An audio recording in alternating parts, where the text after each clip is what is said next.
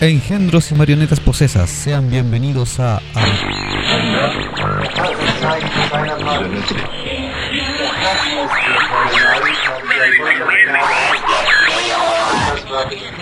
este programa. Acabas de invocar un portal hacia lo que no conoces. Bienvenido seas a Habitantes del Vortex.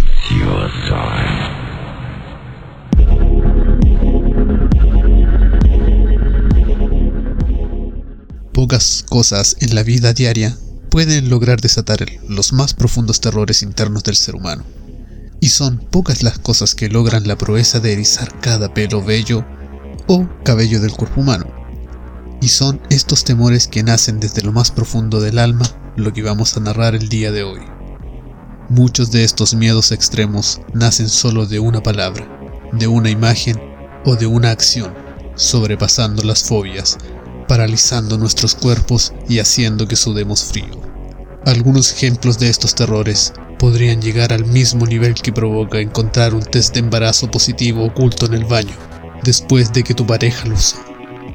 17 llamadas perdidas de tu madre a las 3 de la mañana, cuando dijiste que volverías de la fiesta a las 10 de la noche. O el tan temible tenemos que hablar, después de que no has visto a tu pareja en muchos días. Tal vez el tema de hoy no es así de tétrico, pero haremos nuestro esfuerzo para espantarlos una vez más. La mea intro, po, weón. Ay, qué difícil aguantar la risa después de eso. Durante eso. Sí, ya, ya llevamos un tiempo que no, hacíamos un tema de este tipo. Sí, estábamos. Estábamos dejando de lado lo tétrico y se estaba echando de menos. Así que sean bienvenidos una vez más a un nuevo sábado, a un nuevo capítulo de su querido podcast de cabecera Habitantes del Vortex. Como cada semana, no siempre de corrido, pero como cada semana, les traemos nuevamente un tema interesante. Como cada semana en Spotify. En YouTube no estamos tan de corrido. Sí, algo así. Ajá, en Spotify tenemos nuestros problemitas. No, En- pues en Spot- YouTube, en YouTube, claro. En Spotify alcanzamos a editar. Sí, en YouTube cuesta un poco más. Es algo más fácil por Spotify. Así que si están en Spotify, mejor todavía. Para nosotros. Sí. Ajá. En todo caso, igual después van a querer, van a, van a tener la posibilidad de ver los videos y, y entender de qué estamos hablando. Exacto. Para que no tengan que estar investigando ujú. por Google.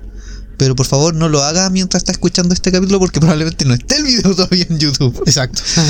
Espérese por lo menos una semana. Sí, sí. Estamos lentos. Bueno, eh, eso se llama vida. Para el capítulo de hoy traigo las debidas advertencias de que este capítulo está apto para comer. Ah, ok. ¿Sí? Ajá. Bueno, a lo mejor el, el tema que ibas a tratar es apto para comer. Las bromas que hagamos durante el sí, proceso sí, eh, no me hago responsable de eso. Ajá. Mm, De preferencia hay que escuchar este capítulo de noche. Sí. Como decía un podcast que yo escuchaba hace mucho, se recomienda escuchar este programa cerca de la medianoche. O una hora en la que no estén con tanto sueño para que nos puedan poner un poco de atención. Sí, preferentemente. Sí, yo creo que. ajá. Ahora, si son de los que. Bueno, si son del tipo personas noctámbulos, probablemente ajá. nos están escuchando a las 3 de la mañana. Sí, pero. No es recomendable. de- después de cierta edad ya No, es no. difícil trasnocharse. Bueno, ya entramos de lleno al tema. No nos demos tantas vueltas. Para variar. Muy bien. En el capítulo del día de hoy, queremos ahondar en temas que podrían provocar pesadillas esta noche y esperamos, para nuestro deleite personal, despertar más de un recuerdo que ustedes mantienen enterrado en lo más profundo de su mente. O sea, vamos a hablar de cuando te iban a comer con tus suegros. por primera vez a la casa de tu novia. Vamos a hablar de aquello que no quisieron recordar hasta ahora. De la ex. No, no mencionamos eso en este podcast. Ah, cierto. No, no hablamos de recuerdos tan profundos y tétricos. Ok. No, no nos vamos tan bélicos en, en ese sentido. Sí. Ya. Muchas veces, cuando estamos en vísperas de un descanso, ocurren hechos tan extraños y aterradores que simplemente nos tratamos de convencer a nosotros mismos que aquello que estamos viviendo no es más que un simple sueño, o mejor, una pesadilla. Si tenemos suerte, podría ser esto, o una simple intoxicación por un chorizo grasiento que se atravesaron durante el día. ¡Chorizo! Y si es que la suerte es aún mayor, podríamos tener un episodio de esquizofrenia. Esa es la suerte que tienes que tener para no vivir esta que vamos a hablar hoy. Yo creo que muchos de los temas de este índole terminan en eso. ¿Y por qué decimos que esto sería suerte? Pues porque de lo contrario estaríamos cruzando hacia el lado más oscuro del mundo y quedaríamos frente a lo que muchas experiencias e investigaciones describen como los llamados Shadow People. Uh, ya. Me gustó. Me gustó el tema. Sí, es algo que quería traer desde hace tiempo. Sí, es un tema de que yo sé que hay varios de los que escuchan que probablemente han tenido experiencias con esto y van a decir, ok, le atinaron esta vez. Ajá. Yo viví eso. Muchos, Sé de lo que están hablando. muchos lo van a recordar tal vez ahora como un recuerdo estilo Vietnam. Claro, muchos no, no van a necesitar ver el video en YouTube para los show notes. Exacto. Ya lo vivieron. Es, es, es cuático. Según se narra en las tan difundidas leyendas, se suele decir que esta gente sombra o Shadow People son seres espirituales perturbadores que ostentan una forma humanoide, que incluso algunas personas, como la investigadora paranormal Heidi Hollis, han catalogado como entidades sobrenaturales malévolas.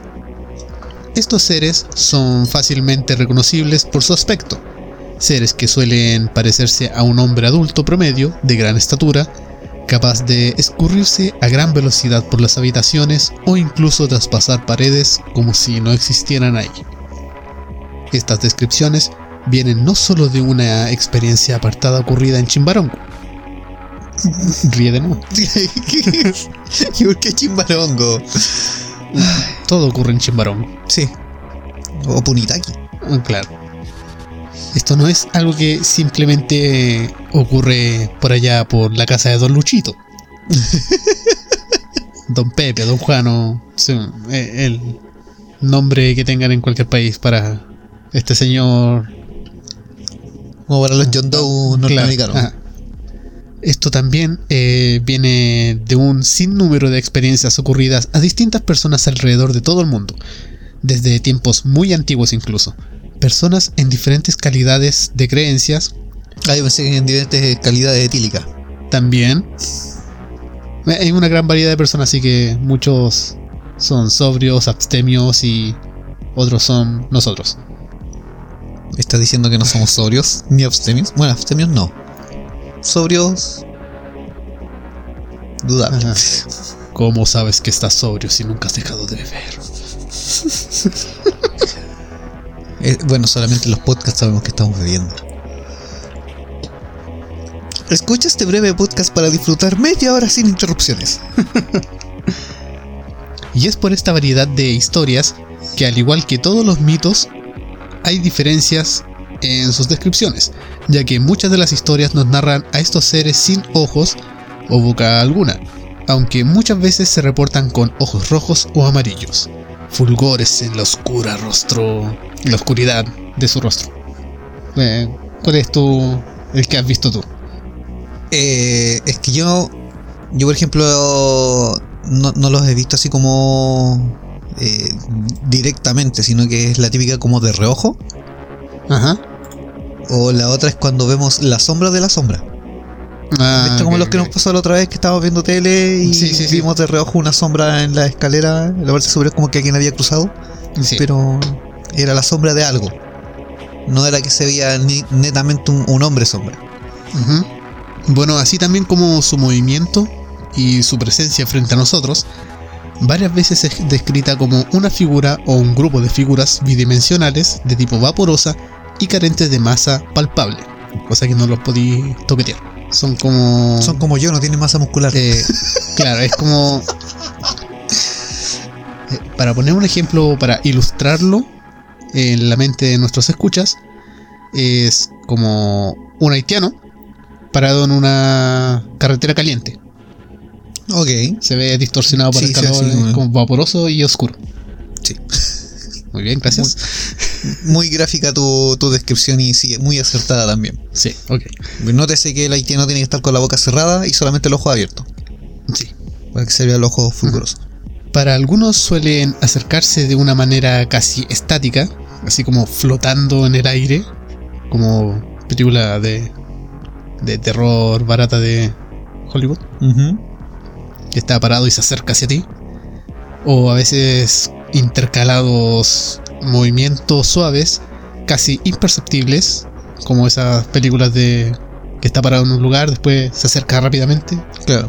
como cortes. Eh, como lo muestran de repente en cuanto las luces se apagan. Ajá. O en. ¿Cuál era la otra? Eh, no, era esa. Cuando las luces se Eh, apagan. Sí, esa es mi referencia también.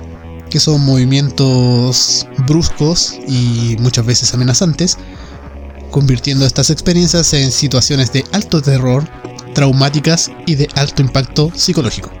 El término de Shadow Peoples o de gente sombra para los hispanohablantes que son la mayoría del podcast se hizo presente por primera vez en el año de 1953, un día 21 de septiembre como título de una radiodrama transmitido por la estación WNG AM de Chicago.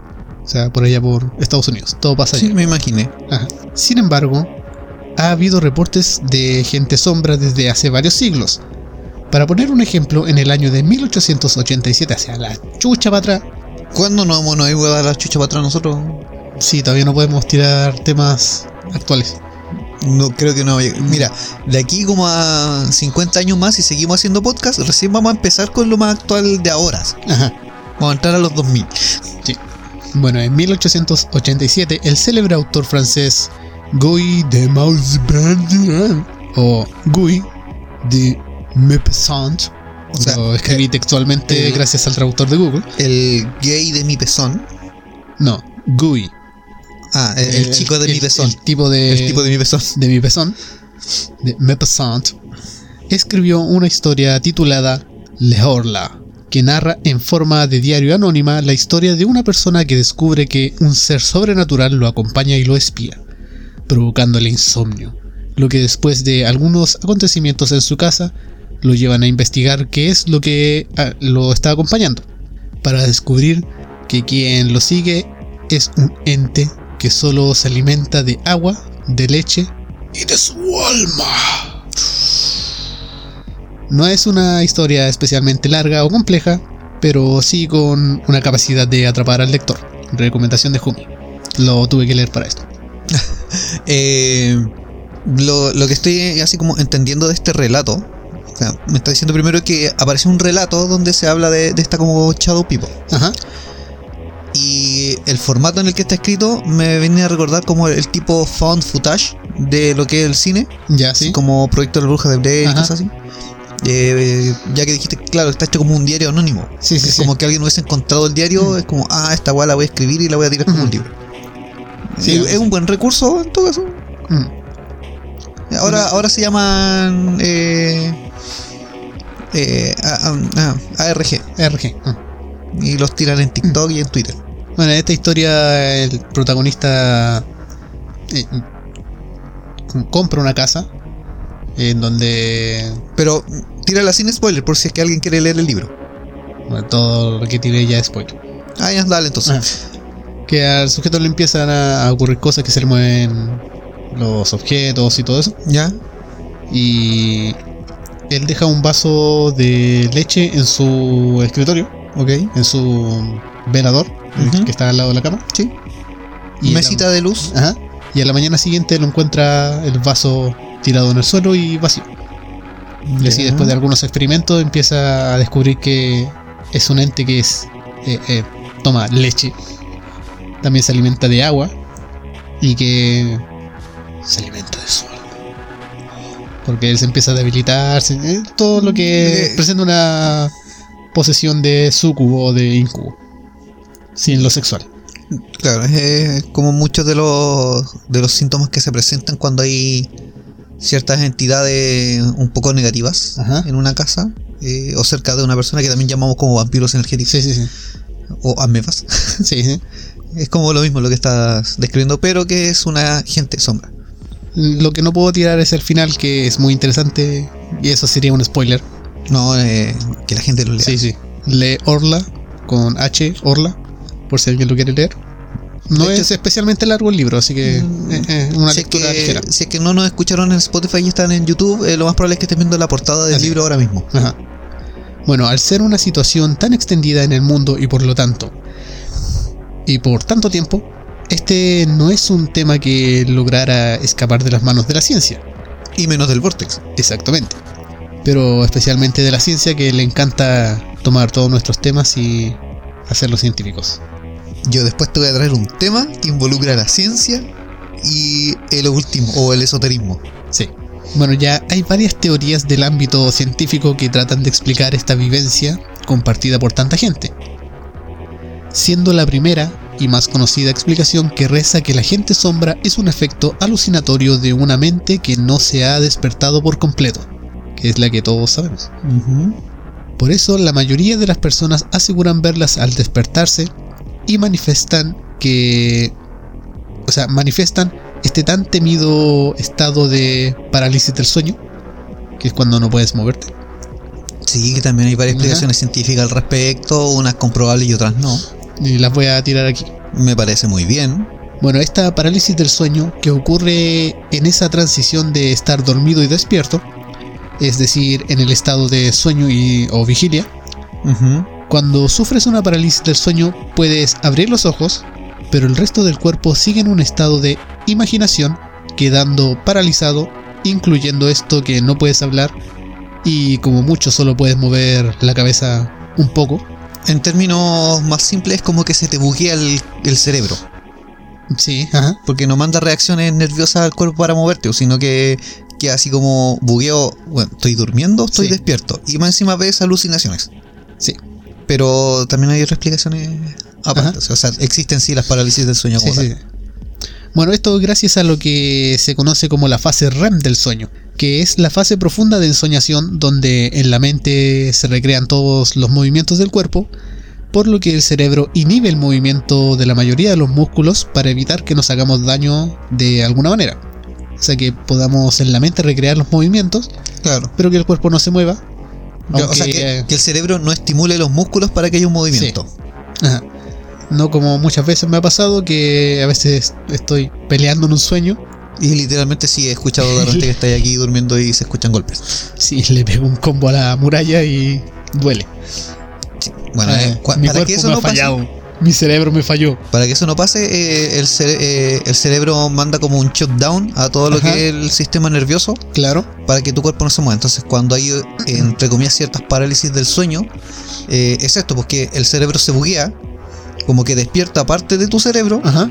tú logras reaccionar, abres los ojos, todo lo demás, y estás consciente de tu entorno, Claro. pero no tienes movimiento porque tu cerebro quedó en esa capacidad de, no, eh, se supone que estás durmiendo, entonces no te tienes que mover. Claro. Ya, primo, sigue nomás. Bueno, en resumen, la parálisis del sueño es un momento en el que, aún estando en fase REM de sueño, logramos abrir los ojos, lo que podría explicar el por qué vemos estas criaturas o otras alucinaciones, como personas muertas y otros entes tan espeluznantes como tu ex, siendo resultado de la desesperación de no poder mover el cuerpo aun cuando percibimos que estamos despiertos, lo que transforma nuestro sueño en una pesadilla. Básicamente el cerebro sigue mandando este sueño, creando el sueño, Pero, estás con los ojos abiertos. con los ojos abiertos, así que... Es como un sueño consciente casi. Ajá.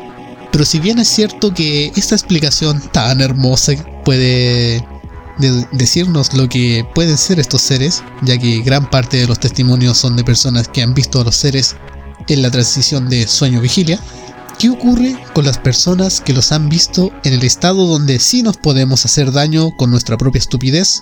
O sea, Mm, cuando despiertos. estamos despiertos. Pues la ciencia al ataque nos trae nuevamente otra explicación. Porque, obvio, no se podían quedar atrás con eso.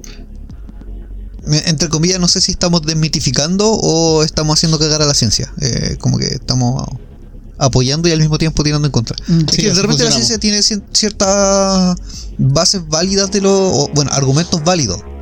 Que tú te pones a analizarlo y sí, es como que tienen razón y podría ser.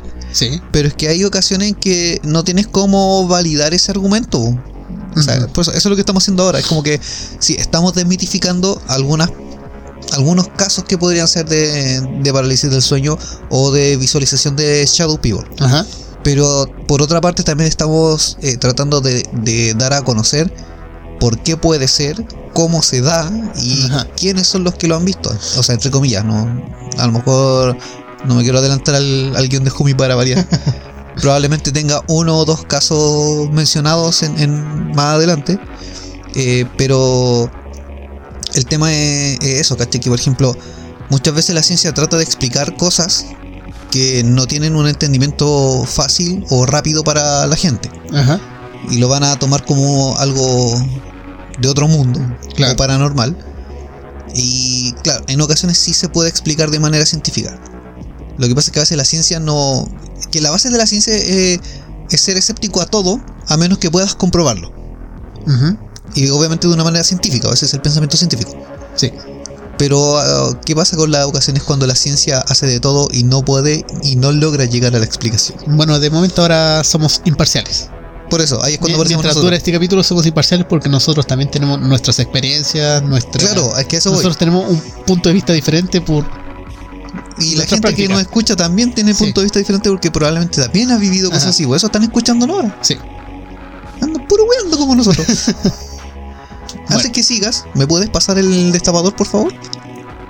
Lo tenías tú hace un rato. Sí. Sí, te, te lo pasé a ti. El mouse del computador lo quería tener para él. Ya. Espérame. Bueno, ya como todos sabemos, eh, en la explicación de la ciencia lo que nos dice es el ojo está compuesta de varias partes. ¿cierto? No Sí, es solamente sí. una masa, un globo No, ocular. no es una masa Ah. así como gelatinosa que te permite reflejar luz y mandar una señal al cerebro y que te Ujú. permite ver. No, tiene varios. Sí. Bueno, ahora de gratis les traemos una frase para poder ligar con cuando se acabe la pandemia. ¿Ya? Tú te vas a acercar hacia la persona. No puedo decir de sexo opuesto o del mismo sexo porque A la víctima. Hay libertad. Puedes acercarte a un perro también si quieres. Si tienes esquizofrenia, acércate a una muralla vacía. Y le dices, ¿conoces a Pac-Man? Vas, vamos a tirar algo. Esta, esta siguiente frase. Hey nena, ¿sabías que el ojo está compuesto por dos tipos de receptores de luz? Unos son los conos y los otros son los bastones. Los conos detectan el espectro lumínico de luz, como es el azul, el verde y el rojo, mientras que los bastones nos permiten la visión en blanco y negro y, y así. Ok. Y ella te va a decir, sí, qué buena onda. Eh, Y tú le vas a decir, ¿estoy teniendo una parálisis del sueño? No, Muy bien, te dejaré para siempre. gracias. Bueno, digamos entonces que los conos están más concentrados en la parte de la retina llamada do- aunque estén presentes en todo el ojo, obviamente. Eh, esta parte que es una es la parte interna del ojo, que es donde enfocamos los objetos que tenemos enfrente y donde necesitamos más la, la visión disculpando a los presentes, la visión más perfecta, por así decirlo. Sí, de, mm, Jumi lo dice porque usó anteojos. Ajá. Bueno, eh, estos, digamos que los conos están donde se necesita más detalles. Claro, y ellos se enfocan en los colores primarios. Exacto. Después Para ellos así hacen- formar los demás. Claro, colores. hacen la, la mezcla de luces de color y ahí es cuando uno ve los demás colores. De hecho, dato anexo, entre paréntesis, eh, se ha descubierto de que cuando tú ves el color azul es porque el color azul es el que no existe en ese momento en el lugar. Ajá. O sea, tus colores, o sea, el cerebro como que reemplaza con el color que falta. Sí. No me acuerdo cómo era ese proceso, pero viene para otro capítulo después. Sí, sí. Es un dato anexo. Ahora con lo siguiente pongan atención porque van a van a decir, ah, sí, tiene sentido. Ok, démosle. Los bastones, Son los que ocupan los abuelitos para cruzar la calle. los bastones Son los que cuelgas en el árbol y son de dulce. En Navidad. están más distribuidos por todo el ojo. Bueno, al igual que el otro. De forma bastante similar a lo que son los conos. Claro, los conos están como más centrados en la parte del iris y la retina. Ajá. Los bastones son los que te permiten ver la vista periférica. Claro. Ah, ya. Y esto nos permite, por ejemplo, ver en blanco y negro cuando hay poca luz. Aunque no un blanco y negro perfecto, así como a veces es como estilo azulado, que ustedes entienden que es una visión cuando los ojos se acostumbran a la luz y se ve sin colores. Ujú. Es que es como el night shot del ojo versión AliExpress. Mira, para que lo entiendan mejor, si hay alguno que usa TikTok, eh, hay como varios filtros y uno es el desaturación parcial, Ajá. que viene siendo como eso. Te quita Claro. levemente los colores para que tú puedas como distinguir siluetas y figuras. Sí. Bueno, el punto es que en los lados de la retina se enfocan objetos que vemos por el rabillo del ojo o por la periferia. Y en esta zona lateral del ojo predominan los bastoncillos. Es decir, que lo que logramos ver por el rabillo del ojo suele ser más descolorido, casi en blanco y negro, tono de grises, y sorpresa, sorpresa, en negro también. Especialmente cuando ocurren cambios de luces y de sombras repentinos. Además de que no se puede enfocar bien por el rabillo del ojo Claro. y cualquier movimiento puede crear una sombra. Eso explicaría en, en ocasiones, no estoy Ajá, hablando de sí, sí, todo, sí, en ocasiones, que cualquier movimiento... Bueno, para hacerlo más, más simple, a veces ustedes están en su pieza oscuros, eh, abren sus ojitos y la mayoría tiene una silla con ropa. Ajá. Cuando tú ves como por el rabillo del ojo se hacía con ropa, distingues que hay una silueta sentada. Correcto. Hasta que tú miras de frente la silla y tus ojos permiten enfocar y te das cuenta de que era la ropa. De este modo es que la ciencia explica el fenómeno de la agente sombra de la periferia, siendo un fenómeno óptico de cambios de luz en la periferia. Y si a esto se le suma otro efecto de la percepción visual conocido como pareidolia, que es el fenómeno psicológico que nos hace ver caras en donde no las hay, tenemos entonces una persona hecha meramente de sombras en nuestra visión periférica. Pero... Te voy a cagar el guion al tiro. Pero, ¿qué pasaría si lo que estamos viendo no es solo un fenómeno visual o neurológico?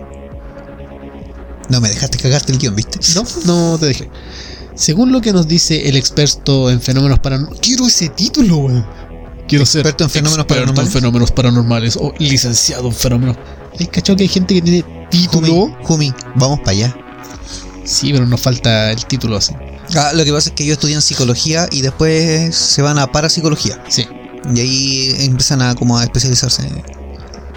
Y tienen también otros que son científicos en ciertas áreas que también se especializan en, en fenómenos paranormales que tienen que ver con esa área Ajá. o que la podrían explicar y después se hacen expertos paranormales. La parapsicología es cuando tú tratas los traumas de personas con disfunción eréctil. Algo así. La parapsicología. Sí, Porque no se le para psicológicamente. claro. Muy bien, gracias. O a lo mejor le hace un tratamiento psicológico a él. Claro. ¿Por qué no se quiere parar? Ay, ¿quién está triste? ¿Quién está triste? ¿Por qué llora? Secretaria, traiga pañuelos. bueno, este experto llamado Stephen Wagner, hay diferentes teorías para explicar el verdadero origen de la agente sombra.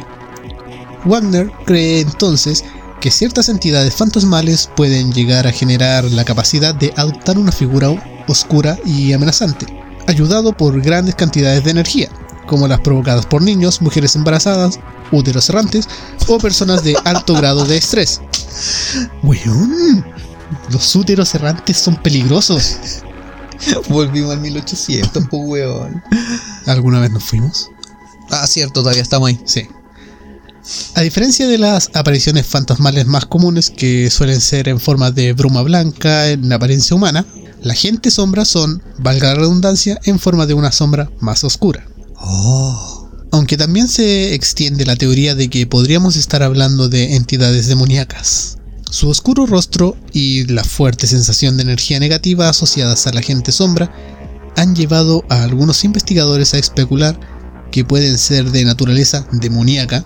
Eh, como ya se publicó en Mundo Esotérico y Paranormal, su origen podrían ser los bajos astrales, entidades que se alimentan de la negatividad del cuerpo humano. Básicamente entidades de, de entidad demoníaca que se alimentan de la energía como los arcontes, Claro. los agentes del bajo astral, que persiguen a las personas para devorar su energía y por eso después andan cansados. Y que últimamente han habido varios casos, Ajá. o al menos yo he sabido de varios casos y me han contactado por algunos casos de, de ese tipo. Sí. Vamos a entregar nuestra tarjetita para hacer limpiezas. Vamos a empezar a cobrar. Y Y yo cacho que la gente que está escuchando cree que estamos hueando. bueno, todo esto debido a que en la mayoría de encuentros las personas se encontraban en un alto estrés por ya sea lo laboral, lo económico, la ex o un útero errante. Bueno, la histeria te puede provocar gente sombra. Sí, pero es que eso es lo que iba el pero que iba adelante, que tú no me dejaste eh, terminar. es que creo que no te iba a hacer cagar tanto el guion con eso. ¿Ya? Pero hay pruebas fotográficas. Sí. Eso era todo. Listo. Bueno, otra evidencia de que podrían ser entidades demoníacas es que algunas personas han informado haber visto la sombra con cuernos o con ojos rojos. Aunque no hay que descartar la posibilidad de que los bajos astrales utilizaran la forma demoníaca con el único objetivo de engañar y asustar a las personas y así poder alimentarse de la energía del miedo. O sea, como que adoptan... bueno, son bogars. Sí. O sea, adoptan la forma de tu miedo de tu y se miedo. alimentan de eso. Sí. Para gente. Para los Potter. Potterlands. Los Potterlands. Básicamente la gente sombra son Bogars. Es que muchas de estas entidades negativas y del bajo astral eh, se alimentan de eso. Eh, es como, ese es su fuerte. Buscan hacerte sentir miedo Mm. y alimentarse de eso. Sí. Es como It. Claro. O Pero como también tenemos otras entidades que hacen que tú seas feliz y muy alegre. Mary Poppins. y serían como Mary Ah, Poppins. Claro que son hermanos. Sí, vienen del mismo Sí, sí. universo. Vamos a hablar de esa teoría otro día. Bueno, es muy extraño que la gente sombra se trate de comunicar, pero por todo lo que se ha visto en las experiencias vividas, se puede decir que estas están muy interesadas en las personas vivas. Y es por su comportamiento que podemos definirlas en diferentes clases o personalidades que adoptan al momento de aparecer en nuestras habitaciones o por alrededor. Por ejemplo, en las comunidades se suele hablar mucho de los Bedroom Watchers, Los, los vigilantes de la habitación, de la habitación. que suelen ser eh, descubiertos de pie frente a la cama, observando fijamente a quien allí duerme, que es cuando ocurre la parálisis del sueño, o ubicados en algún rincón oscuro del cuarto, los más tímidos, los que son eh, los Los- shadow people con ansiedad, Claro. Los, los Shadow People Generación Z. Claro. Y generalmente todo concluye en esa mera acción, solo limitándose a observarnos. Aunque muchas veces es difícil decir si es así, ya que sus rostros están desprovistos de, de facciones, o como mucho un par de ojos, y aunque no suelen presentarse de una forma amenazadora frente a nosotros, eso no quita el profundo terror que penetra nuestra alma, que es lo que se dice en la ciencia que es parte del sueño, se convierte en pesadilla porque no puedes moverte y todo eso. Pero Es la, la mera acción de no poder hacer una acción. ah, ya, después lo digo. Que no se me olvide. Sí, sí. Lo voy a no, anotar. recuerda, ahora somos imparciales. Lo voy a anotar, lo voy a anotar. Bueno, estas pueden permanecer ahí de pie observando por largos periodos de tiempo hasta que la persona despierte o los logre observar fijamente. Es aquí cuando ellos comienzan a desaparecer de forma súbita, fundiéndose en la oscuridad absoluta. Ahora vamos a desglosar a esta, a esta gente, los vamos a tirar en categorías. Sí, tienen categorías. Sí, es sí. como cualquier ser que tiene sus razas, Ajá. categorías, rangos. eh, aquí es lo mismo. Claro, estas son la jerarquía de las sombras. Vamos a hablar primero de los Shadows on the Walls, las sombras en la pared. Bueno, estas figuras aparecen repentinamente como siluetas humanas recortadas contra la pared. Eh, desde luego ninguna luz las proyecta y pueden moverse independiente por los muros.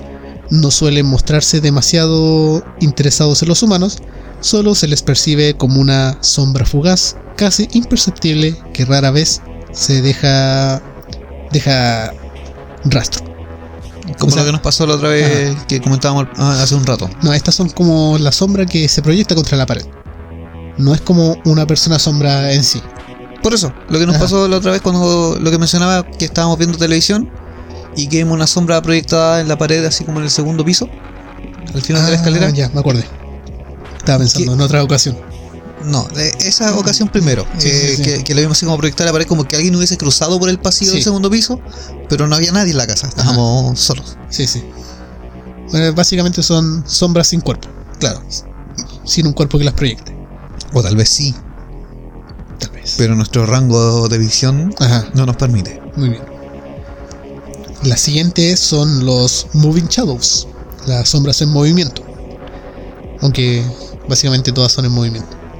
Sí, pero es que esta- yo creo que esta se refiere ya a una Sí, sombra propiamente tal 2D, Claro. no proyectada en una pared. Bueno, estas figuras aparecen abruptamente y se mueven a una velocidad notable.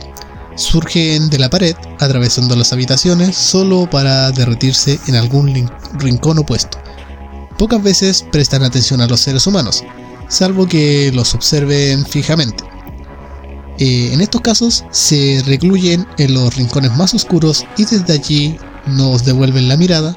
En ciertos casos es posible detectar un brillo opaco en sus ojos. Estas son como las sombras que se te, apar- se te cruzan por un pasillo. Claro. Esto ya es más como los fantasmas típicos que se Bueno, ven. después tenemos que empezar a buscar estos videos y hacer reacciones en Twitch. Sí. Atenta a la gente que Los siguientes son los Backgrounds Visitors. Los visitantes de fondo. Estos seres rara vez son detectados por el ojo humano. Usualmente son capturados por cámaras fotográficas como densos bloques de negrura flotante en el fondo de la imagen. Que es como lo que mencionaba yo hace un rato que habían eh, pruebas gráficas de, Sí, sí. de la existencia. Eso es básicamente lo que son estas criaturas. Son como la. Son todo entidad que se aparece en las fotografías. Cuando sacan fotos grupales aparece una de fondo, Claro, eh, una que- cara extra. Es que ya eso es distinto porque es una cara. Eh, Estamos Sí. hablando de Shadow People, eh, se ve solamente una sombra como Claro. que había alguien ahí. Eh, por ejemplo, yo recuerdo que hace un tiempo vi un video, bueno, lo vimos los dos eh, revisando videos en YouTube. No creo que para la gente sea sorprender de que, oh, ven videos paranormales. Sí, bueno, somos como adictos. Sí, sí, sí. Ya no nos dan ni miedo, pero son entrete. También vemos los Paw Patrol, si alguien quiere comentar con nosotros. Sí, tenemos varias teorías respecto a eso. También Ajá. lo vamos a hablar en Twitch. Pero vimos hace un tiempo un video de dos niñas que estaban jugando en una mesa, así como con sus juguetes, y estaban acompañadas por la madre de una de estas niñas. La otra creo que era la prima o la amiga, algo así. Y una de estas niñas eh, quedaban como hacia una cocina americana y estaban las luces de la cocina apagadas. Y una de las niñas que quedaba de frente a la cocina como que empieza a asustarse por algo que vio Ah, ya, sí. y nadie más lo veía. De hecho, la amiga como que miraba hacia el lugar donde estaba mirando su amiga y que su amiga ya estaba casi llorando.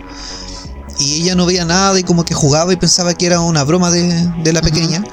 Y como que decía, oh, sí, hay algo y se reía. Hasta que de repente la otra niña sí ve que había algo allá. Y cuando la mamá empieza a enfocar el lugar, se ve como una de estas sombras con los ojos brillando. Sí. Y ahí es cuando todos entran en pánico porque fue como que de la nada aparece. eh, y efectivamente cuando uno está viendo el video no se ve nada hasta que enfocan hasta cierto punto y empieza como a aparecer este, este ser que se muestra muy de golpe. Y obviamente el video se corta porque la mamá se asusta. Sí, sí. y lógicamente el- se mueve el, el celular y, y ahí cortan el video porque da lo mismo lo que se veía después. Pero aparece esto. Y también he visto otro par de videos similares que, que gente también pues está como enfocando el lugar y se ve una sombra de fondo con los ojos eh, brillantes. Y así mismo también hay varios casos que se han mostrado como en... eh, o que han ocurrido en videos de TikTok y han pasado a YouTube por, por lo mismo, así porque se han vuelto como virales por esto. Ahora ya, que sean reales o no, todavía está como en discusión. Si, son, si no son reales, está muy bien hecho. Sí. Pero si llegan a ser reales, eh, tenemos que estar en cuenta de que pasan muchas cosas de las que no nos percatamos y que gracias a la tecnología ahora se pueden hacer más públicas y uno puede como dar su testimonio de, oye, me pasó esto. Sí, correcto. bueno, hay otra categoría que es la más esperada y la que más se conoce, la más hablada. Generalmente se suele hablar de que estas entidades no aparecen solas, ya que siempre vienen comandadas por un observador que parece dominarlas a su voluntad. Y es el tan famoso hombre del sombrero. Sí, que quería tomar ese tema, pero dije, no, me va a retar. No, sí, tenía que venir con este tema. El primo me va a pegar, así que mejor me quedo yo. Y sí, te iba a decir también que muchos de los casos que, que se han documentado o se han explicado en, en redes sociales eh, involucran al, al Hatman. Sí. Bueno, existen dos clases de entidades, que es una por parte... eh, que por una parte existe la sombra, con sombrero tipo fedora, que es como la más común. Bueno, mucha gente no sabe lo que es un fedora. Sí, es un- El fedora es ese típico sombrero que venden en las ferias como a dos lucas, Ajá. que venden hasta en los chinos, eh, con, pucha, el que ocupan eh, los tipos que cantan bachata, que hacen pop. eh, Sí, ese sombrero es que- como el sombrero de Indiana Jones, pero con el ala más cortita. Ya, correcto. O Carmen Sandiego, ella ocupa un fedora. Sí. Bueno, que además algunos dicen que lleva consigo un reloj de oro. Y otros testigos comentan que tiene ojos rojos brillantes. Incluso se ha llegado a ver esta sombra con unos ojos negros, más oscuros que las mismas tinieblas. O sea, más oscuro que su propio cuerpo. Claro, o sea, más oscura que la sombra que ya está Ajá. viéndose. Claro, es, Es que ya no es sombra, pues, esa sino que- pintura negra que se descubrió hace poco, que absorbe toda la Ah, eso es lo que te iba a Ya, decir, pues, de que, por ejemplo, la, la Shadow People eh, muchas veces no es que sea como una sombra, sino que a veces como una especie de, de masa que absorbe la luz. Claro. Bueno, la segunda clase son los que llevan un sombrero de copa. Hay menos casos de este segundo tipo, incluso dicen que trae desgracias a quienes los ven. De yo hecho, en lo yo- personal he visto al del Fedora. Mm, eh, yo en lo personal he escuchado más del, del sombrero de copa Ajá. que del tipo que ocupa el fedora. O sea, ya he escuchado de ambos casos.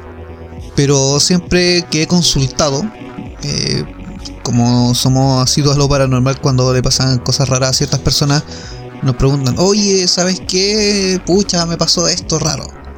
¿Ya qué te pasó? No, es que la otra vez estaba X persona, X pariente, ¿cachai? Y, y vi un- una sombra. ¿Y ahí cómo era? No, es que vi un- una sombra con una persona con sombrero. ¿Ya qué tipo de sombrero? No, era así de estos sombreros altos y un sombrero de copa. Ok, y ahí es como que uno que ya conoce estos temas como, está viendo a esta persona, sabe que no es bueno. Y uno tiende a tratar de no asustar a la gente. Entonces como, ah, sí, ya, eh, pucha, puede ser parte de su imaginación. Pero si no le voy a decir a una persona así, ah, bueno, esa weá trae desgracia. no matáis en vida, pues. Bueno, tengo aquí un caso, no sé si nos va a alcanzar por el tiempo.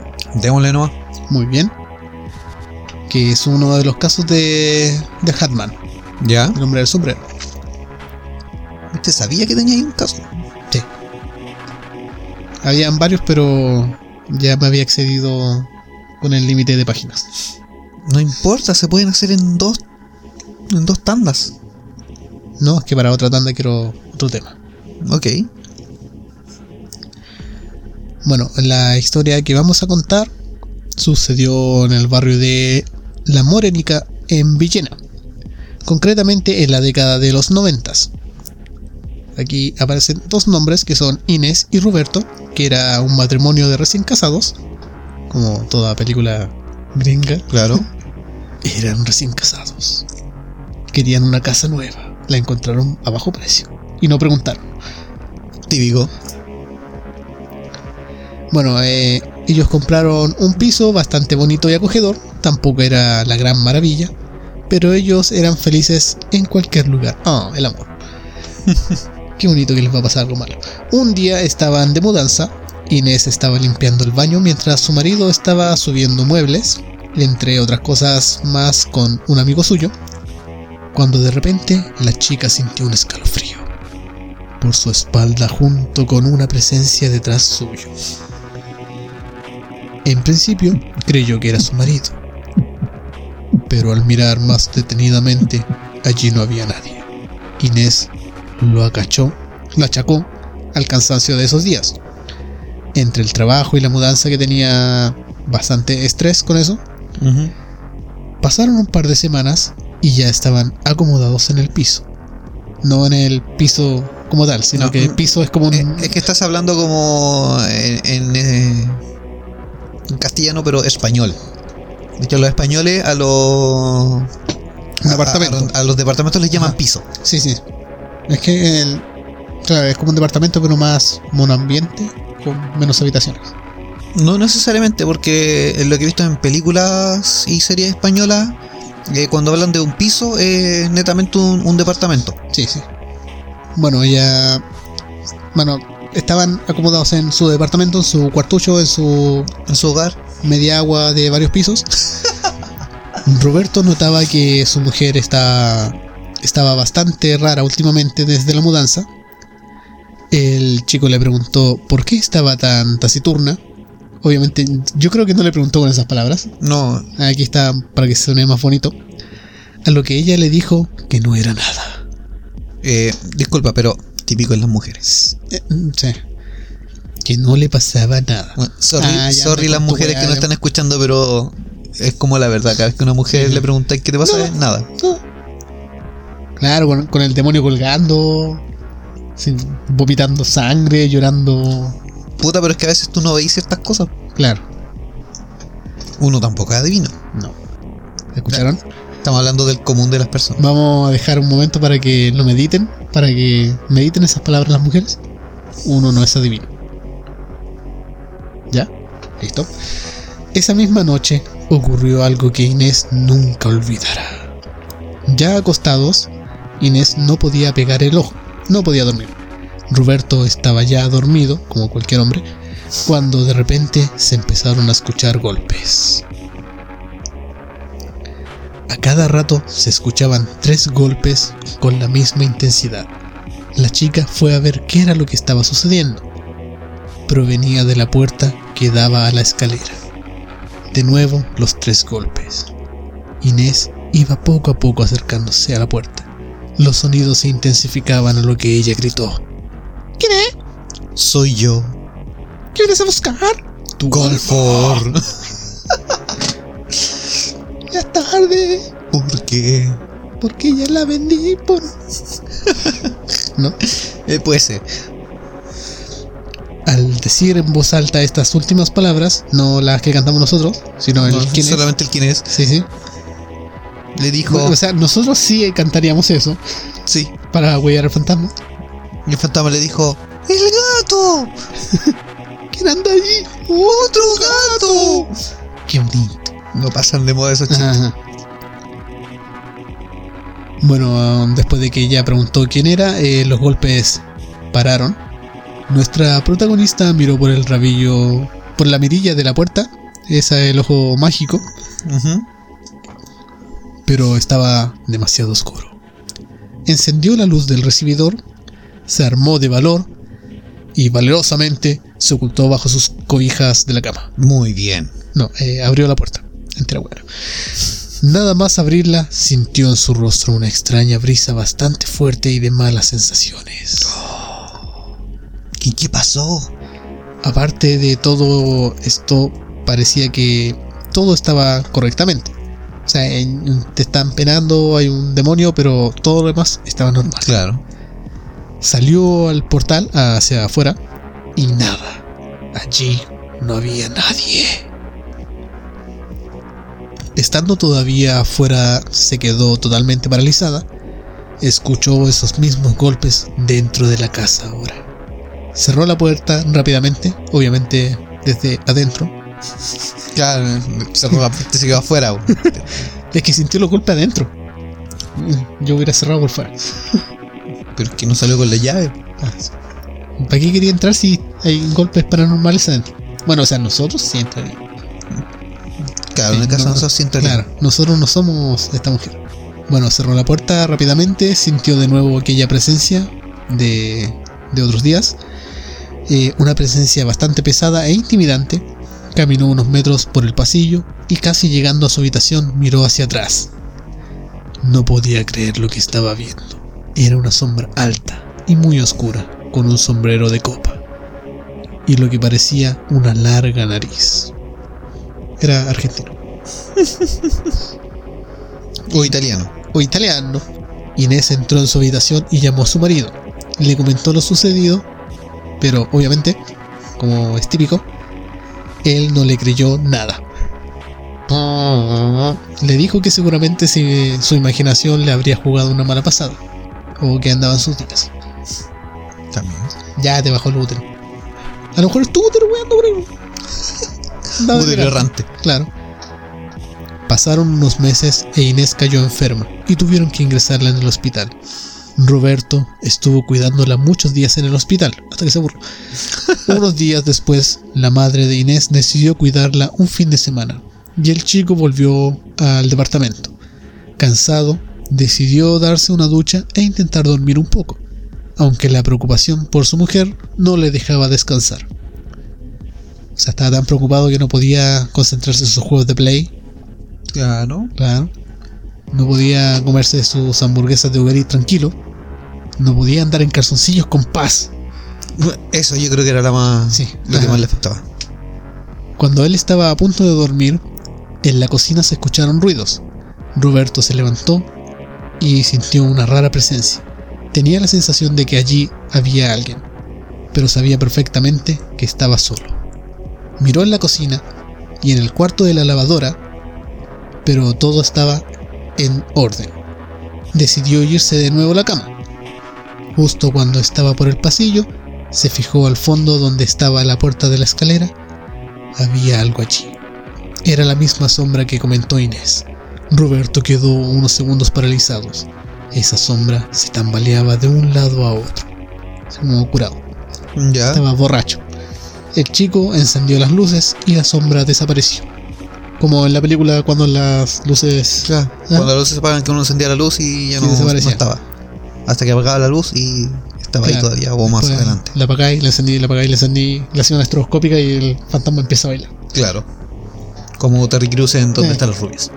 Al poco de esto, a Inés le diagnosticaron una grave enfermedad y al cabo de unas semanas Roberto se quedó sin trabajo.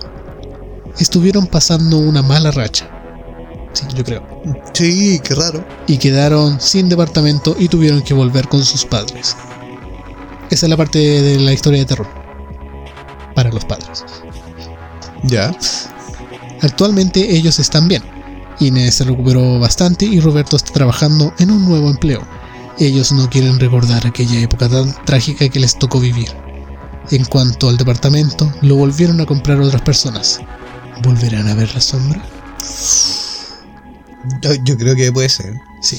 Depende, porque hay veces que estas entidades siguen como una persona específico y hay veces que están solamente en el lugar. Sí. Bueno, hay bastantes más historias que pensé que no iban a caber en el capítulo. No, Pero cabían, igual sí. podemos hacer un, uno de larga Ajá. duración.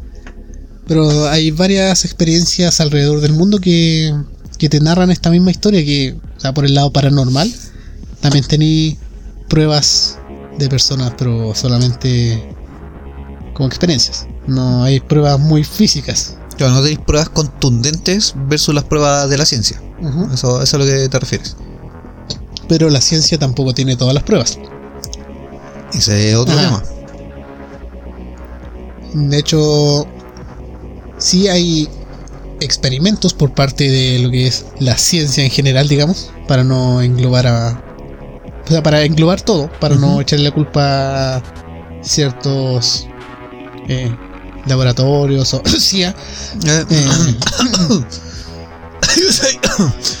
donde se usan ciertas frecuencias, que son los infrasonidos, ¿Correcto? que son de 16 Hz hacia abajo, creo que un poquito más. De 20 hacia abajo. de 20 hacia abajo que hacen vibrar el globo ocular de cierta Claro. forma y además el oído, que el oído interno obviamente, que provoca alucinaciones tanto auditivas como visuales.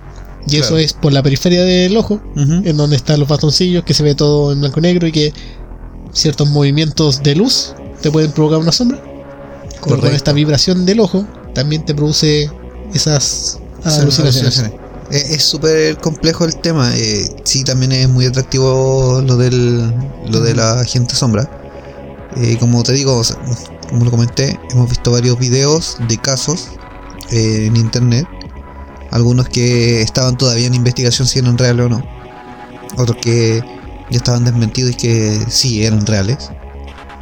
Y me acuerdo que te iba a comentar algo que supuestamente iba a anotar, pero no lo anoté. y porque no tenía nada cerca. Y ya se me olvidó que era la que Muy bien.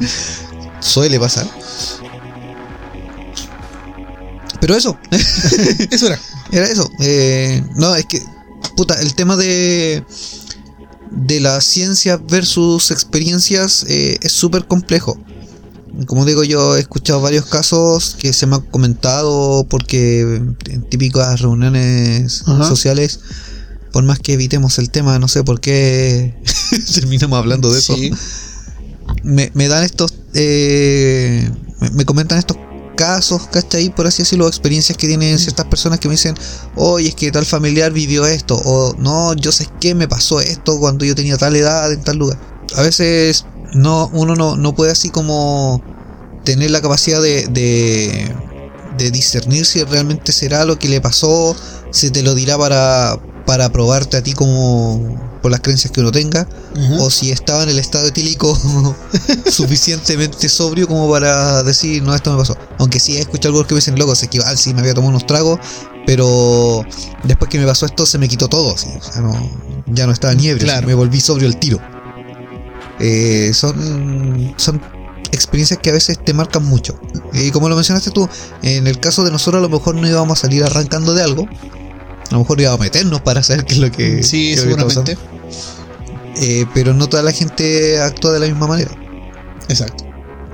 Bueno, es que es una experiencia nueva, bastante sorpresiva. Es normal que se produzca este temor paralizante que el cuerpo humano envía ese mismo estímulo de, de paralizar el cuerpo. Ah, ya me acuerdo que era lo que iba a comentar. ¿Ya? El hecho de que, por ejemplo, eh, cuando tienes estas como parálisis del sueño y ves cierta gente sombra, hay mucha gente que se asusta, que es lo que tú mencionabas. Ajá. Y que de repente la ciencia te decía, no, lo que pasa es que tu cerebro está reaccionando de tal manera por porque se bugueó, por así decirlo. Ajá. Así quedó como en. No alcanzó a reaccionar si estaba soñando o ya había Claro. reaccionado. Pero cuando eh, conoces el tema de los sueños lúcidos, Ah, ya, ok. ahí ya puedes distinguir si lo que te pasa es realmente una parálisis del sueño o es que tu cerebro realmente sí se tuvo como Ajá. esta falla sistemática. Eh, para los que no conozcan lo que son los sueños lúcidos, es cuando tú tienes la capacidad de manipular tu sueño. O estar consciente dentro de lo que estás soñando. Sí. Saber de que es un sueño, de que tú a, a lo mejor puedes realizar ciertas acciones. Eh, por ejemplo, hay veces que me ha pasado que sueño que voy cayendo. O que por X motivo en el sueño de repente me caigo a la nada. Y el cuerpo, porque el cerebro manda esa señal, eh, reacciona al vértigo. Y sí. por ende tiendes a despertar. Eh, en mi caso es como que voy cayendo y cuando voy a despertar estoy como al límite, paso a vigilia y casi como, no, eh, sé que es un sueño, no voy a caer, no voy a quedar como puré en el suelo, por lo menos puedo frenar en el aire, Claro. no volar, pero puedo frenar en el aire. Y continúas el sueño. Hay veces que igual tu cerebro ya reacciona y, y te manda a, a despertar. Sí. O sea, es inevitable. Y el tema de los sueños lúcidos también, pues la ciencia te lo explica de que esa sensación de caída es que a veces tu. tu ¿Cómo se llama? Ok, otro clásico, se me olvidan las palabras. Tus signos vitales son tan Ah, débiles sí. que tu cerebro, para evitar caer así como en una especie de coma o en una apnea, Claro. te manda esta señal de vértigo para que tu cuerpo reaccione y, y despierte. Ajá. Claro, te hace una estimulación muscular que te hace prácticamente brincar en la cama Claro. completamente con Es que todo el literalmente rebotas en la cama. Sí. Pero también hay personas que cuando hacen el tema de los viajes astrales y Ajá. logran hacer su cuerpo, sí, también pues rebotan. sí, sí, Y hay personas que yo he, he conocido casos y que también me ha pasado, es el hecho cuando tú levitas en la cama. Sí.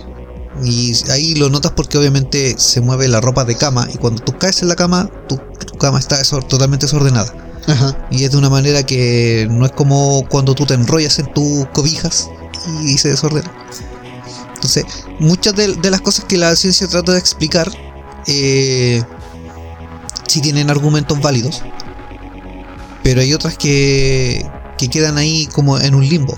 Ajá. Porque lo que decíamos, la experiencia que tú tienes, nadie más la va a entender. Y menos si no tienes cómo probarla. Pero eso es algo que te queda para ti. Sí, correcto. Y así mismo pasa con el tema de la gente sombra. O sea, Sí. hay gente que la vive y, y después no, no tiene pruebas como para hacerlo, para, para demostrar que lo vivió. Bueno, en, en síntesis, la ciencia no tiene todas las respuestas, lo paranormal no tiene todas las respuestas y nadie tiene todas las respuestas. El otro, por ejemplo, que, que tú mencionabas de, de estas sombras en el muro, que eran como casi imperceptibles. Sí, Eh, claro, tú decías, no hay un cuerpo que las proyecte. claro. Y yo te diría el comentario, al menos que nosotros veamos, Sí, sí, sí. que nosotros vemos en un rango de frecuencia de visión, Sí, que correcto. equivale a una cierta cantidad de colores y, por ejemplo, es como que nosotros nos vemos los colores infrarrojos, Ajá. lo que sí hacen ciertos animales. Y cuando han habido estas investigaciones paranormales, llevan estas cámaras de visión infrarroja o de calor, bueno, térmicas. Y ellos sí detectan movimientos de, de ciertas energías.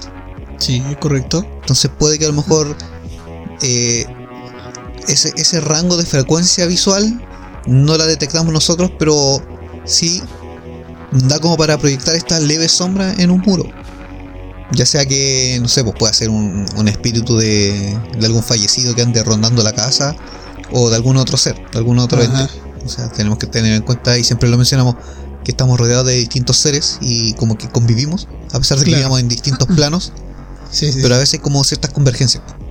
o como se maneja en esa teoría que es científica, que también pasa a ser como conspiranoica, Ya, que es la de dimensiones alternas o dimensiones, la teoría de cuerdas, claro, claro. que son dimensiones que se entrecruzan, En cierto que, punto se claro. entrecruzan y. que a lo mejor incluso nosotros somos la gente sombra de otra dimensión, Claro, que es que se te haya caído un vaso, se te haya movido una taza o cualquier cosa en la casa, puede que sea que se haya entrecruzado a otra dimensión con personas que son reales, que nosotros no alcanzamos a saber o que veamos como sombras, claro. que ellos inconscientemente pasaron a llevar algún objeto y que a lo mejor nosotros pasamos a llevar cosas de ellos y las movemos y nosotros somos sus poltergeists.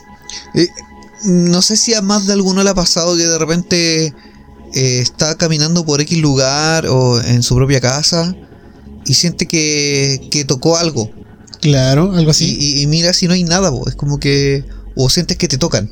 Ajá, Que de repente vas caminando y sientes como que, que te tocan alguna extremidad o que tú pasaste a llevar a alguien, como cuando chocáis con alguien. sí, sí, este sí leve. O a veces está, estas pequeñas brisas como que alguien pasa por el lado tuyo. sí, sí.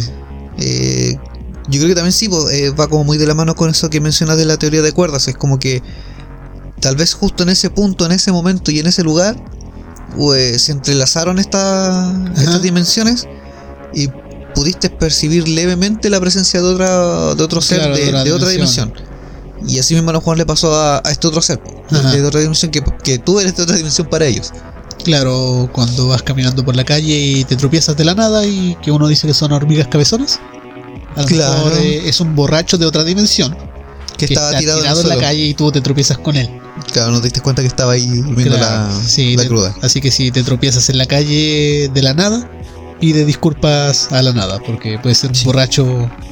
Yo creo que después podríamos hacer un, un especial así como comentando distintos tipos de experiencias Ajá. eh, y cosas raras. Porque se me ocurren varias, varias cosillas. Muy bien. Bueno, ya estamos en el tiempo. Si ya eh, cumplimos con el capítulo de hoy. Sí. No, pero de hecho igual les da como para, para seguir debatiendo, así que les Ajá. dejamos la palabra a, a nuestros escuchas. Que nos dejen sus comentarios, ya sea en el cajón de comentarios de YouTube eh, o en nuestras redes sociales. Sí, correcto. Coméntenos qué les pareció el tema, si es que ustedes han tenido alguna experiencia, pueden mandarnos mensajes directos si es que no se atreven a, a poner un comentario que puedan ver los demás. Ajá. Nos envían un mensaje directo y digan, oh sí, yo viví esto o, o conozco del tema. Si les da ansiedad, se pueden crear una cuenta falsa y mandan, mandarnos un mensaje También, de forma anónima. sí. Y si también tienen algún tema que quisiéramos tocar, de alguna experiencia que ustedes hayan tenido, eh, para ver si hay más casos. Ajá. Porque a, veces a uno le pasan ciertas cosas, vive cierta experiencia y no sabe que eso tiene un nombre. Claro. Como Bueno, ahora saben. el Shadow People se dio a conocer por lo mismo, o sea, eh, gente hecha de sombra. Básicamente. Los gringos son súper originales para los nombres. Ah, Shadow People. Mira, ese está todo hecho de sombras, ¿cómo lo vamos a llamar? El Negrotis. El calza grande. El haitiano 2D. Ay, qué bonito. Qué lindo. Bueno, ya pasemos a la parte saludos. Sí, vamos a dar los saludos correspondientes. Comenzando siempre con la tienda de ropa amiga Bellas y Rebeldes. ¿Correcto? Sí, Muy bien. siempre la saludamos. Sí, ella, como saben, y como siempre lo repetimos, traen ropa bastante bonita, a la Ajá. moda, única y exclusiva. Sí, Así que pasen a ver su Instagram y su Facebook, el cual es Bellas y Rebeldes. ajá, Y la otra tienda amiga a la que ya le dedicamos un capítulo, sí, nuestras amigas de eh, Wicked doble guion bajo game. ajá. Ah, me salió y eso que te conserves encima. Que es la tienda que es un sex shop vir- virtual que trae varios juguetes, eh, artículos varios y consejos para la gente. para, claro, para Traen parejas, de eh, cómo usarlos. para solos, para parejas, para orgías, Claro. úsenlo como quieran. ¿Cómo se usa el plug anal? Mira, péscalo y métetelo por la raja. Pero con Pero el ¿por qué me lubricante, Pero ¿para qué me tratan así? pero con este lubricante que le estamos ofreciendo, no, traen varios, varias cosas bonitas, interesantes. Tienen pinzas para los pezones. ¿Por qué, weón? ¿Para qué vaya a poner a secar a, a tu mujer? Le vaya a poner las pinzas y colgando ahí para que seque. ¿Y si la mujer quiere poner a secar al hombre? ¡Ah! Es para los pezones, primo. Ah. Sí, las pinzas de batería son para la batería del auto. Pero pregúntale a Vietnam. Pregúntale a Pinocho. Pregúntale a Rambo. Él sabe. Sí, eh, es sabe. Sí, uno va Que él es su otro. Sí, uno. Pucha, yo tenía otro saludo que mandar, pero ya se me olvidó quién era. El otro es para nuestros amigos podcasters de Oh My Wea, Podcasto. Que ya hicimos un crossover. Sí, hicimos cosas con ellos. eh, vamos a programar la segunda parte. Ajá, sí. Vamos a invocarlos a nuestro territorio. Sí. Vayan a visitar su podcast también, como Oh My Wea. Podcasto. Ellos están en YouTube, en en Instagram Spotify, Instagram, y en todas las plataformas de podcast. claro. Ajá. Y en Twitch. También, también Twitch. están activos en Twitch. De ellos, Ajá. ellos, de hecho, de ellos, ellos. De hecho, ellos están grabando su segunda temporada y transmiten las grabaciones por Twitch. sí. Así que los dejamos invitados a que se suscriban al canal de Twitch de Omawea Podcasto. Y de pasada, ya que están por ahí, al de nosotros. Y de pasada, ya que van a estar por Twitch, métanse a Habitantes del Vortex, se suscriben Ajá. y vamos a estar subiendo cositas Sí, sí, sí. interesantes. Eh, probablemente no subamos nosotros la- el proceso de grabación, pero sí a lo mejor les vamos a poner cositas interesantes exclusivamente para Twitch. Sí, tenemos preparado varias cosas. Estamos preparando los gameplays.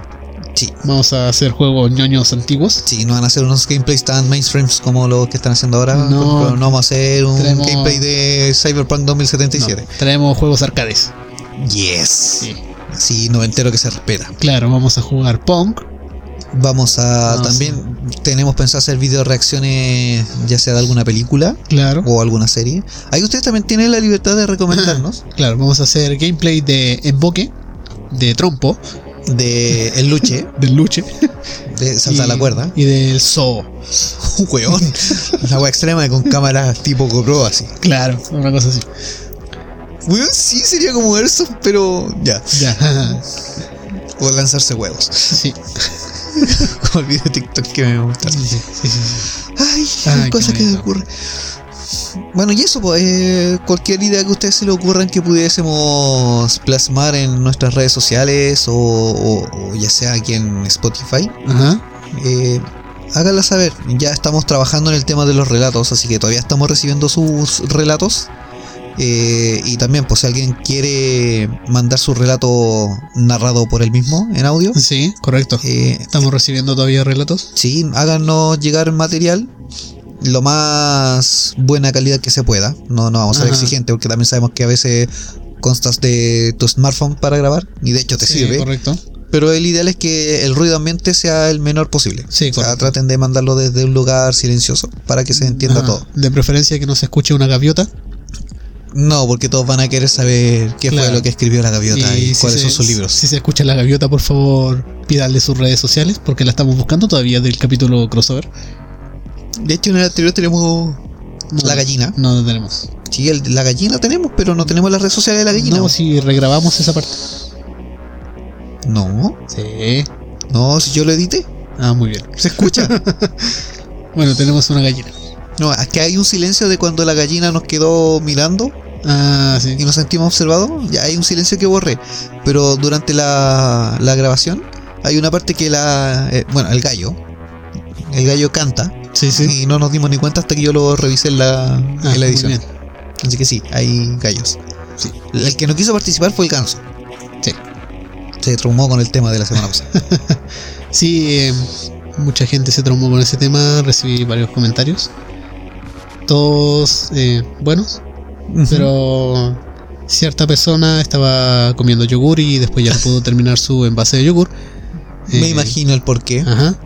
Sobre todo, yo- aguanta que lo estaba escuchando justo en la parte del Nilo. Seguramente. Probablemente por eso no, no lo pudo terminar de, de consumir. Sí, muy bien.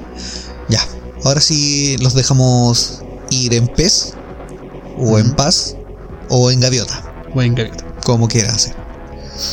Así que corresponde decir nuestra frase y nuestras palabras mágicas de cada semana, que serían hasta chao. Y mientras escuchas esto, te doy un consejo. No voltees a mirar detrás de ti, porque no estás tú solo escuchando el capítulo. Alguien más se ha unido. Eso que sientes detrás de ti es tu nuevo compañero, y posiblemente lo verás a la hora de dormir. Yo soy Jumi y te deseo buenas noches.